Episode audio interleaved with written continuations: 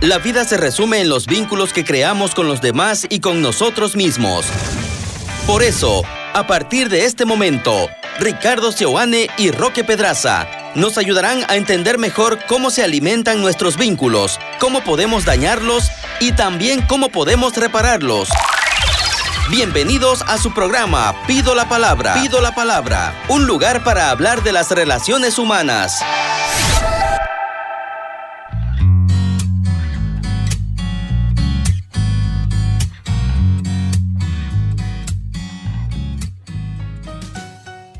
Muy buenos días, queridos amigos, queridos hermanos de Radio Betania. Sean ustedes bienvenidos a su programa Pido la Palabra. Ricardo Sebane, quien les habla, junto con mi amigo Roque Pedraza, Marquito en los controles, los acompañaremos para aprender un poco más, para crecer, para mirar nuestra vida, para verla a la luz siempre del Espíritu, para ser mejores. Hoy traemos para ustedes un tema muy interesante y sobre todo muy uh, necesario. Todos los seres humanos tendríamos que saber, reflexionar, pensar cuáles son nuestras maneras de encarar las, eh, los problemas y los momentos estresantes de nuestra vida. Cuando hay algo que nos demanda mucho de nosotros mismos, ¿qué es lo que yo hago para lidiar o para encarar esa situación?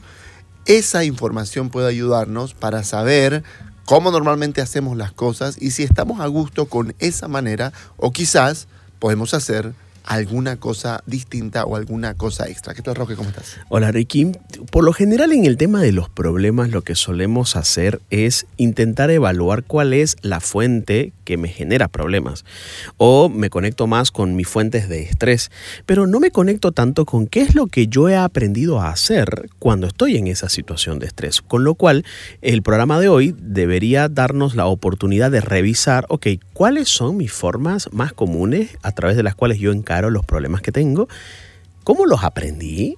Porque es probable que alguien en casa por ahí tenga esta, esta, esta forma de encarar los problemas y yo fui aprendiéndolas porque las fui viendo, ¿verdad?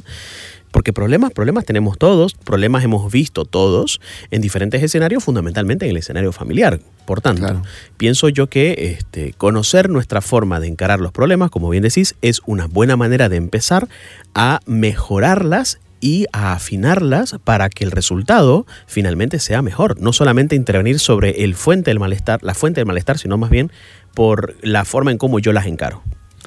Muchas veces cuando, cuando vamos a seminarios, a retiros, a talleres de crecimiento personal, qué sé yo, este tipo de situaciones, siempre se nos dice algo así como, mire, eh, cuando usted acabe este seminario, cuando termine este retiro, cuando finalice este taller, las situaciones que lo agobiaban seguirán donde estaban cuando usted llegó. Pero quizás puede haber una manera diferente de verlas y una manera diferente de encarar esas situaciones. Y esa, esa reflexión, por así decirlo. Clásica, clásica de retiros. Ajá, siempre me ha gustado porque He pensado siempre que es, es muy cierto, que para que las situaciones cambien, no siempre tiene que cambiar la circunstancia. O sea, no es que yo voy a ser feliz el día que lo despidan a mi jefe, ese jefe sinvergüenza, ese jefe que es demasiado estricto, que me falta el respeto, que no me entiende, que no me da permisos, que me exige. El día en que ese hombre se vaya del seré feliz y entonces esta persona va a uno de estos retiros, talleres, lo que sea, y bueno, le dicen, ok, no, pues mira, resulta que si usted mira esa situación de una, desde una perspectiva distinta y empieza a buscar encararlo de otra forma, quizás la situación en general pueda mejorar. Por lo tanto, las formas de cómo encaramos los problemas serán importantes clasificarlas. Esta clasificación de la que vamos a hablar hoy obedece a un test eh, de TEA Ediciones de España que se aplicó a 1024 adultos para realizar un poco los baremos correspondientes de todo test y em, bueno, corresponde a TEA Ediciones, ¿no? Con, los autores que eso, que eso menciona. Nos gusta esta clasificación, en total me parece que son 8 y vamos a ir uno tras otro. Es probable que en la medida en que nosotros vayamos hablando de cada uno de ellos, usted se vaya sintiendo identificado o identificada y bueno, ya usted vaya más o menos evaluando, eh, yo, yo siempre digo, evalúe del 1 al 10 cuánto más o menos usted tiene esta, esta, esta, esta forma de encarar los problemas. Partimos del hecho de que probablemente todos tengamos un poco de todo. Sí, todos tenemos un poco de esto. Por eso decía del 1 al 10, no del 0 al 10, porque creo que nadie debería ser 0 acá. Eh, que no lo usemos en demasía o que muy rara vez lo hayamos usado, no significa que, pues, que no se pueda mejorar. O el que usamos muy comúnmente, pues no significa que no podamos disminuirle. Entonces, todos tenemos un poco de esto estas formas de encarar los problemas no son malas o buenas en sí mismas, sino depende mucho de cómo la llevemos o cuán alta estén en nosotros. Primera forma de encarar los problemas. La evitación cognitiva. La evitación cognitiva es, es como evitar pensar en ese problema que tengo si me discutí con mi colega hace unos días atrás o hace unas horas atrás, intento o acabo de salir de una reunión de trabajo muy estresante, muy difícil para mí, tenía muchas ganas de salir corriendo, la evitación cognitiva es, ok, voy a dejar de pensar en eso. Voy a dejar de pensar en eso, voy a pensar en otra cosa, me voy a concentrar en otra cosa porque todos mis esfuerzos para no pensar en el problema son parte de lo que yo hago para aprender a lidiar con ellos. ¿Cuál es el riesgo de tener muy alto la evitación cognitiva? De que voy evitando muchas cosas, incluso hasta las importantes, voy postergando problemas que deberían de estar siendo resueltos o situaciones que deberían estarse conversando, pero no lo estamos conversando, porque la evitación me lleva a intentar omitir que ahí hay algo. Y esto es el equivalente a esconder la basura debajo de la alfombra. No porque la escondas debajo de la alfombra significa que esa basura no existe y a veces la situación llega a tal punto que por evitar los conflictos, los conflictos se hacen mayores. Un segundo punto importante es la descarga emocional, que creo que también va relacionado de la mano de la siguiente, que es la búsqueda de gratificaciones alternativas. De alguna manera, ambas son como ah, formas de que llego a un punto y necesito, o sea, como, como la, caldera, ¿no? Que se caliente y empieza a salir y suena, digamos, ¿no? Pues bueno, la primera, la descarga emocional tiene que ver con esto, que yo de pronto ah, eh, ya no doy más y voy y grito y me estrello y reviento y no importa si están mis hijos, no importa si se lo dije delante de mi, colega, mi jefe, yo empiezo a descontrolarme emocionalmente, ¿no? Eh, o eh, me, me voy al baño y me encierro y lloro lloro y lloro y lloro y lloro porque no puedo más, porque empiezo a llorar, me desespero. Eh, y, bueno, incluso, este, pues bueno, desde este lugar de la descarga emocional, hasta ya podrían haber luego pequeñas conductas de riesgo, digamos, ¿no? Pensemos también, por decir, ¿no? Si nos vamos más a la adolescencia, una persona que se desregula emocionalmente es aquella que se corta, por ejemplo, un poquito, ¿no? Porque está tan angustiada emocionalmente que necesita una descarga, además de lo emocional que siente, eso lo lleva a querer sentir algo físico. Entonces, cuando eso es muy alto, por supuesto, como te digo, puede llegar hasta esos niveles donde eh, yo voy a dañar a otros o incluso me, eh, me, puedo dañar a mí mismo. ¿no? ¿Cuáles serían los riesgos de tenerlo muy bajo, el tema de la descarga emocional? A mí se me vino, por ejemplo, la habitación cognitiva. Tenerla muy bajo puede ser, este, qué sé yo, que no dejo ir problemas que no está bueno tenerlas. La verdad que uno tiene que evitar cosas. Es como, por ejemplo, se me cruzó una persona mientras venía y bueno, ¿para qué voy a pensar en esto? ¿no? O sea, como que está bueno soltar, ¿no? Eh, hay cosas que no valen la pena, hay cosas que por ahí este, realmente soltarlas es la mejor forma, pero claro, eh, ese es el riesgo de, tenerlo muy bajo, de no suelto nada. ¿no? Para mí todos los problemas son importantes son, ¿no? Este, y eso no está bien. ¿Qué, qué, se te vendría a la mente con la descarga emocional en esa línea? Digamos, eh, si, si la descarga emocional es esto de que de pronto ya mis emociones ya no dan, porque entonces esto es demasiado y yo exploto, digamos, no tener nada de descarga emocional o de alguna manera voy a mantener, voy a mantener el estrés ahí, digamos, a niveles demasiado altos que luego, ok, no me descargo emocionalmente, pero me sale una enfermedad autoinmune, me viene alguna cuestión así, ¿no? Eh, difícil en el cuerpo, porque no puedo de alguna forma canalizarlo o sacarlo. Cuando es demasiado alto lo voy a sacar mal, lo voy a sacar todo el tiempo y voy a dañarme incluso. Y cuando es demasiado bajo, cuando yo no puedo emocionalmente hablar de lo que me pasa, seguramente mi cuerpo lo va a hacer de, otra forma. Totalmente de acuerdo. Tercera forma de encarar los problemas o tercer estilo de afrontamiento, que es lo mismo. Búsqueda de, gratificaciones placenteras o gratificaciones alternativas. Sucede que esta, este estilo de afrontamiento no es otra cosa que cuando estoy mal, cuando estoy con problemas, busco algo que me haga sentir bien. Es decir, es como una gratificación. Estoy mal y como un chocolate. Estoy mal y me voy de compras. Viste que cada vez hay más gente que dice que el supermercado le relaja. ¿No? es como ir al supermercado, relaja comprar, comprar, ¿verdad? ¿No? Estas cositas y, y bueno, estas cosas eh, hace referencia justamente a las gratificaciones placenteras. Es decir, estoy mal, salí del trabajo y me fui al súper un ratito. ¿no? Esa gratificación placentera, ¿no? O el spa, tomar alcohol. Claro, los vicios pueden estar ahí también. correcto, cualquier cosa que me haga sentir mejor después de este malestar que no me hizo sentir bien, es tipificado como una búsqueda de gratificaciones placenteras. No resuelve el problema, no apunta a la resolución del problema o al esclarecimiento de ese malentendido o a la superación de esa reunión horrible de la que acabo de salir, pero me ayuda a estar mejor ¿Cuál es el riesgo de que esto es muy alto? Lo que vos dijiste, me predispone a vicios. Me predispone a vicios, es decir, un vicio, una adicción, al principio fue una búsqueda de gratificaciones alternativas, es decir, por lo menos pudo serlo, ¿no? O pudo serlo, o al principio fue quizás una forma de sentirme mejor ante algo que yo estaba viviendo de forma muy difícil en mi vida. ¿Cuál es el riesgo de tenerlo muy bajo? Yo creo que la persona que lo tiene así muy bajo se está perdiendo de algo. ¿no? Porque hay cosas que sí está bueno, por ejemplo, hacer que me haga sentir bien. A ver, no todas las cosas que yo hago y que me hagan sentir bien deberían apuntar a reducir el malestar, porque estar bien es más que no estar mal. Me explico. Si yo hago ejercicio porque me hace bien, o, yo hago ejercicio porque es la única forma en que me sienta mejor después de un problema enorme en el trabajo, son dos realidades. Aunque el ejercicio es el mismo, las motivaciones son diferentes y yo siempre voy a ser partidario de que hagas cosas porque te generan bienestar y no solo porque te anulan o te disminuyen el malestar. Pero qué buenos recursos son para disminuir el malestar en determinados momentos. Emplearlos en algún momento pueden ser muy, muy útil como recurso, quiero decir.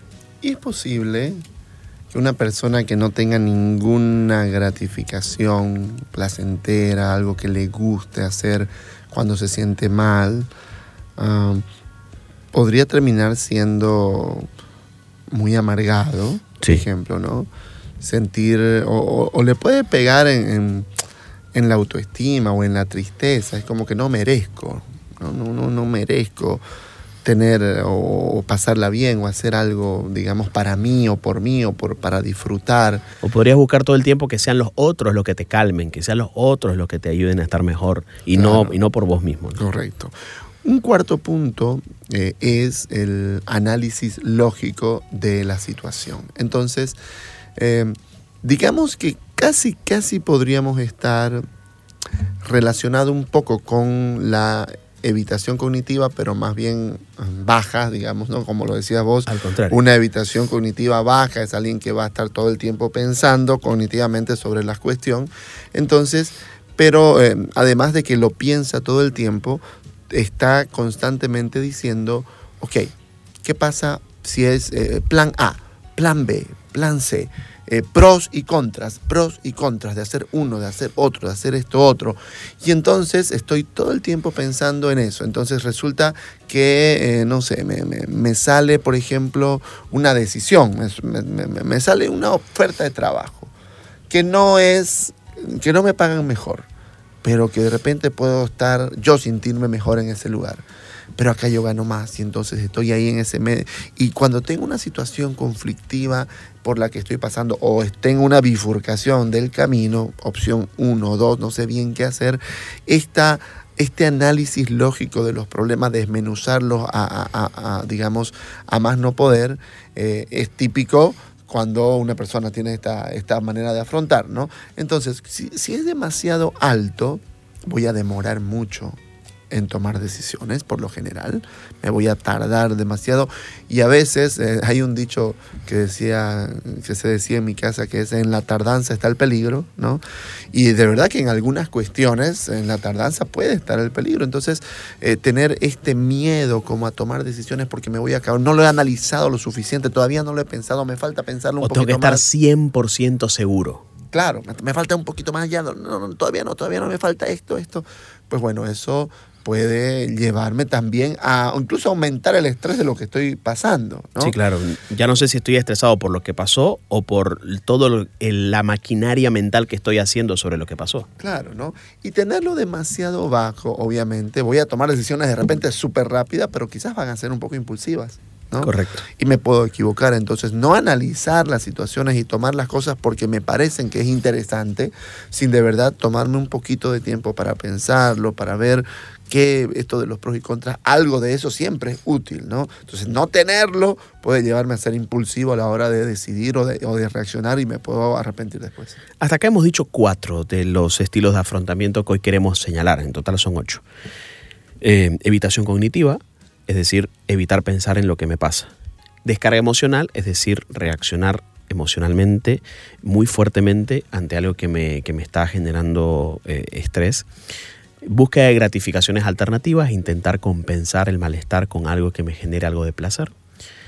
Análisis lógico, sobrepensar demasiado las situaciones, sobreanalizarlas, creyendo que así voy a poder encontrar los caminos y las salidas correspondientes, cuando en realidad lo que sucede es que me terminó eh, enredando en mi propia mente. Formas de encarar los problemas. Evalúe del 1 al 10, donde 1 es lo hago casi nunca y 10 lo hago todo el tiempo, ¿Cuál es la, el estilo de afrontamiento con el que usted más se identifica o el que cree que usted naturalmente ha hecho o, suele hacer o ha aprendido a hacer en la vida? Eh, vamos por los siguientes cuatro, ¿te parece? El siguiente, la siguiente, eh, el siguiente estilo de afrontamiento es la aceptación y la resignación. ¿Qué es la aceptación y la resignación? Los que tienen alto en esto son personas que por lo general viven situaciones estresantes, problemáticas y sienten que no pueden hacer nada para evitarlo. Sienten que dice, bueno, ni modo, ya está, o sea, ¿para qué llorar sobre la leche derramada? Ya pasó lo que tenía que pasar, ni modo, ¿no? Dejan un poco esa, esa responsabilidad de querer tener las cosas bajo control. Y por ahí el análisis lógico peca de lo contrario. El análisis lógico quiere tener todas las variables bajo control, quiere que nada salga mal, quiere que nada haga que eso empeore e intenta predecir absolutamente todos los escenarios posibles de cómo eso podía empeorar. Mientras que la aceptación y resignación no invierte tanto tiempo en eso, sino que más bien se deja llevar por la situación en ese plan de decir, bueno, esto escapa a mi control, intentaremos hacerlo mejor, pero este, la realidad es que no podemos hacer nada más sobre esto. ¿Cuál es el peligro de tenerlo muy alto? Es sentirse indefenso ante una realidad en la que creo que no puedo cambiar absolutamente nada. ¿no? Y eso nos acerca un poquito más a los problemas depresivos. ¿no? Al sentir que eh, todo esto está difícil, no hay nada por hacer, no hay esperanza, nos acerca un poco más a, a, la desesperanza. ¿Ya para qué voy a intentar? ¿Ya para qué lo voy a hacer si ya sé que al final de cuentas vamos a seguir siendo el mismo equipo de siempre? O ya, ya para qué le voy a decir si al final mi pareja no va a cambiar? Ese estilo, esa forma de encarar los problemas puede llevarme un poco a ese talante más desesperanzador de la vida, pero tenerlo muy bajo también me acerca un poco más a lo del análisis lógico. Es decir, me desespero por eh, cambiar la situación y aceptarla cuando en realidad todos sabemos, Ricky, que en la realidad hay un montón de variables que no las podemos controlar. No importa cuánto las podamos predecir ni cuánto pensemos en ellas, nunca vamos a tener bajo control todas las variables que inciden directamente sobre mi bienestar o mi malestar. Hay muchas cosas, lo que hace mi pareja, la forma en cómo llegó mi jefe, la forma en cómo se me respondió mi colega, el mail que no me llega todavía de tal persona, cuántas cosas realmente escapan de mi control y que me siento muy o sea, como, como he intentado controlarla tantas veces, me siento tan vulnerable cuando, has, cuando una de esas cosas no pasan que básicamente me expongo a un nivel de malestar muchísimo mayor. Pienso que tenerlo muy alto y tenerlo muy bajo nos puede llevar a esas dos realidades. Sí, se me ocurre pensar que la persona que no perdona, la persona que guarda rencor en su corazón, es una persona muchas veces que no acepta no se resigna y no acepta que hicieron lo que hicieron con él o con ella, ¿no? Que me fallaste, que me traicionaste, no lo acepto, lo pienso y no, no puedo procesarlo. Entonces probablemente tener la aceptación y la resignación de las cosas, pues bueno, me lleve a eh, o a un orgullo muy alto o a la posibilidad de no perdonar o, a una ser especie, muy difícil o a de perdonar. o a una ¿no? especie de optimismo de nada, no va a pasar eso, nada, ni idea, ¿no? Como una visión corta de, de- de la realidad que está pasando, de los riesgos, ¿no? Claro. Y luego no, se me ocurre mi hija que, que muchas veces dice, eh, o decía hasta hace un tiempo atrás, cuando, por ejemplo, derramaba alguna cosa, y me decía, papá, papá, derramé el agua. No importa, ¿no? no importa, ¿no? Entonces es como que, bueno, ¿no? Eh, también, ¿no? Pensar que yo me puedo equivocar y no importa, ¿no? Este, entonces, bueno, eh, esta cuestión de, de, de- de- que lo acepto, que me equivoco, porque así soy. Y si fallé, fallé. Y si te herí, herí. Si te engaño, te engaño. Bueno, eh, no es tan así porque a veces es, es muy difícil eh, no hacerme cargo ¿no? y no aceptar yo mis propias dificultades. El número 7 estaríamos, ¿no? Seis. ¿Seis? Sí, reformulación. El número 6 es la reformulación positiva. Reformulación positiva, que es para mí una cosa muy importante, muy interesante. Eh, creo que en mi caso personal es una de las cosas que más alta ah, suelo tener, que es intentar en medio de las dificultades, en medio de los problemas que uno va teniendo y el estrés que te genera eso, verle algo positivo intentar mirar la situación y decir, quizás esto me puede ayudar, o, o capaz cuando ya está pasando, decir, pucha, me ha sido muy difícil, pero me ha ayudado a... Entonces, esta visión, ¿no? Imagínate, eh, alguna vez yo he escuchado trabajadores decir, pucha, ¿no? Yo, yo vengo de trabajar en tal banco. Y todos sabemos que el banco es un trabajo normalmente muy exigente, ¿no? Tienen el personal justo menos cinco siempre. Sí. Entonces, casi todas las personas tienen sus tareas más una de los otros cargos que todavía no hay por distintos motivos, en fin. Entonces, por no decir que son explotadores, pues no lo voy a decir. Pero son muy exigentes, vamos a decir. Entonces, gente que trabajó en trabajos así muy exigentes, ¿no? Y eh, luego de, de haber estado ahí, de haber soportado y haber estado metido en mucho estrés, llega a decir, pucha, no, pero realmente este trabajo exigente o este jefe súper exigente realmente formó mi carácter, me ayudó a que yo busque siempre formas de cómo optimizar mi tiempo o de cómo buscar alternativas, porque tenía un jefe que me decía, allá usted lo arregla, a mí me lo trae resuelto, y yo tenía que volar y no sabía qué hacer, y, entonces resolvía, y, y empiezo a descubrir que esto que fue muy complejo y muy difícil me sirvió, me ayudó en algo, y entonces, bueno, ¿no? Eh, esto termina, termina siendo bastante útil. ¿Qué pasa si es demasiado alto? Eh, conozco personas que de alguna manera también tiene que ver con no aceptar, con no, con, no resignarse y estar siempre pensando que hasta las desgracias, más desgracias, hay que sacarle algo positivo. Y quizás más que tenerlo alto es hacerlo demasiado rápido. O sea, yo no puedo pedirle ni a nadie ni a mí mismo pi- pillarle algo positivo a la muerte de mi papá o de mi hijo. Claro. ¿Entendés? Y pillárselo ya, no, no, ya tenés que pensar, o sea, eh, estoy en una situación exagerada, digamos, pero, pero más o menos es así, pensar que de pronto todo tiene que ser, pues así, ¿no? Te, Bueno, te despidieron, positivo. te despidieron, pucha, qué burrera, pero ya vas a tener un mejor trabajo, vas a ver. De alguna manera minimiza, Sí, minimiza. minimiza al otro, ¿no? ¿Y cuál es el otro punto? Bueno, es, es terrible también, eh, resulta que no importa eh, si me pasa algo bueno o malo, no le voy a ver nada bueno. Sí. ¿no? Ahí sí que me meto del lado del pesimismo y como decía vos también. Y de la amargura. ajá, relacionado a la amargura o incluso a la depresión. A ver, una persona deprimida, qué bueno le va a encontrar algo, casi nada. No. ¿no? Entonces, eh, ese es un riesgo alto también. ¿no? Totalmente. El, sept- el sexto, no, séptimo, ¿no? Séptimo ya. El séptimo, la séptima forma de encarar los problemas que este test eh, puntualiza es la búsqueda de apoyo y guía. Sencillo. ¿Qué tan fácil me resulta buscar apoyo, sentirme escuchado, hacer preguntas, consultar con otras personas, desde profesionales hasta personas más expertas en la materia, eh, buscar información en Internet, quizás no directamente a una persona, pero sí leer sobre el tema, me, informo sobre lo que me pasa, me informo sobre, sobre esa situación que me aqueja y busco información, busco apoyo, busco eh, consejo, busco dirección, eh, busco guía.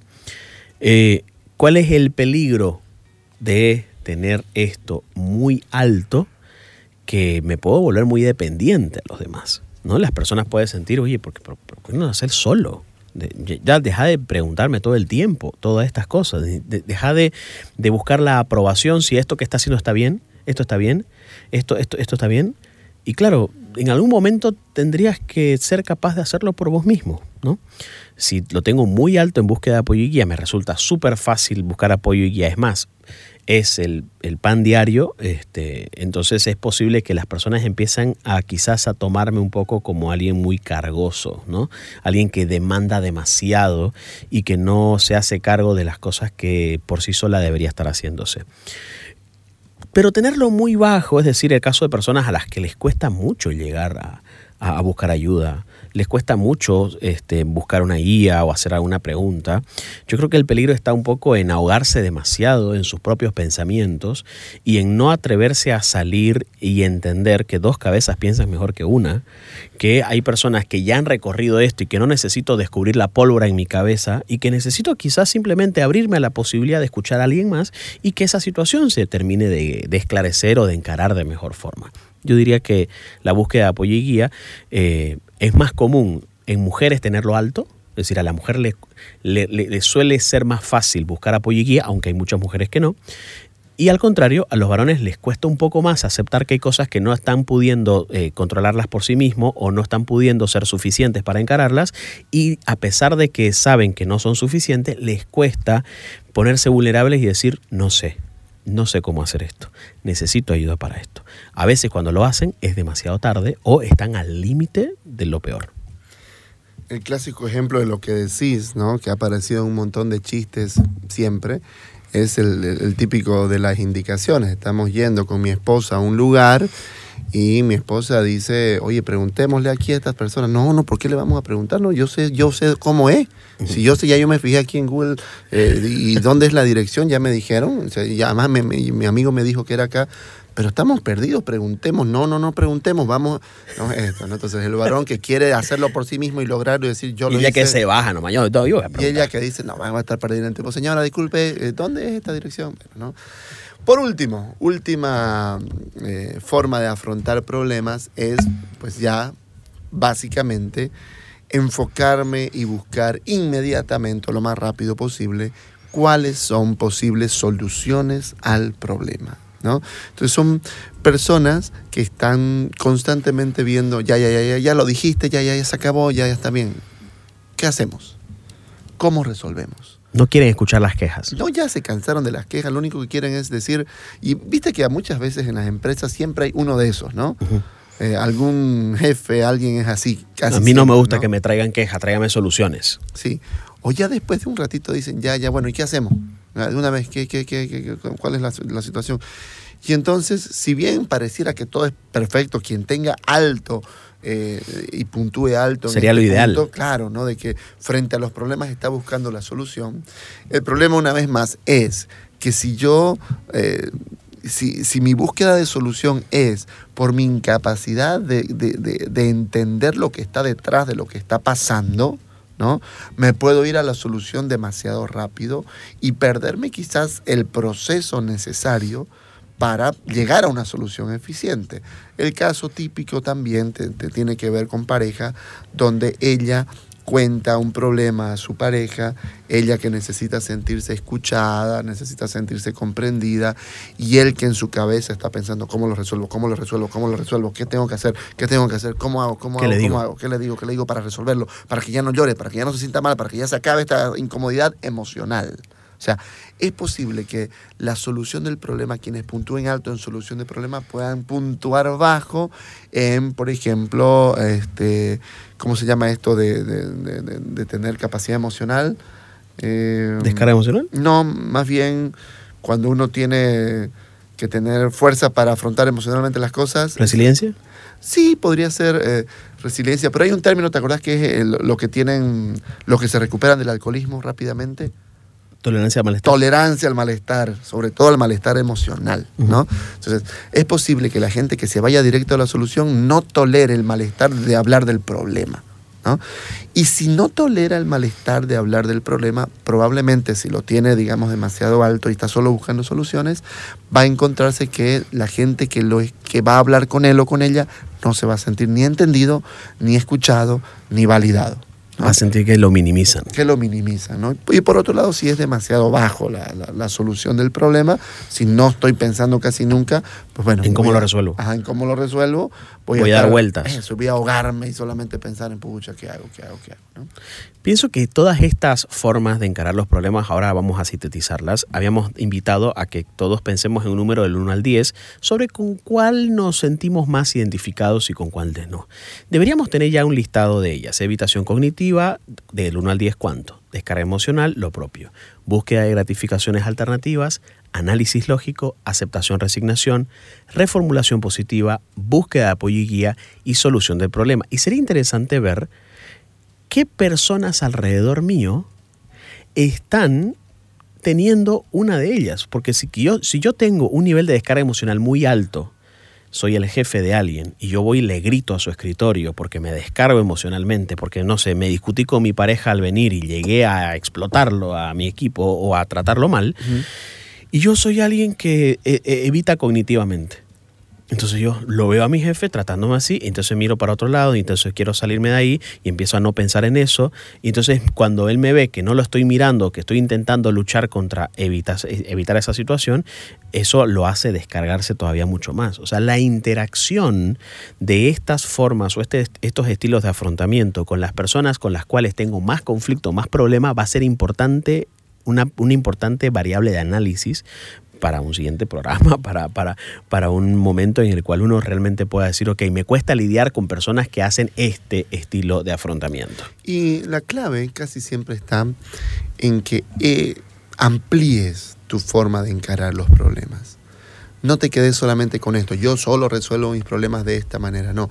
Mientras más eh, amplio sea tu capacidad para ampliar los, para resolver los problemas, seguramente que más eh, herramientas tendrás y que no sentirás que hay una cosa que realmente te sobrepasa y ya no sabrás qué hacer. Entonces, pues bueno, esperamos que esto haya sido útil para que aprendamos a afrontar y también a resolver nuestros problemas.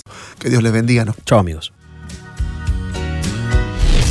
Escuchaste Pido la Palabra con Ricardo Seoane y Roque Pedraza por 93.7 FM.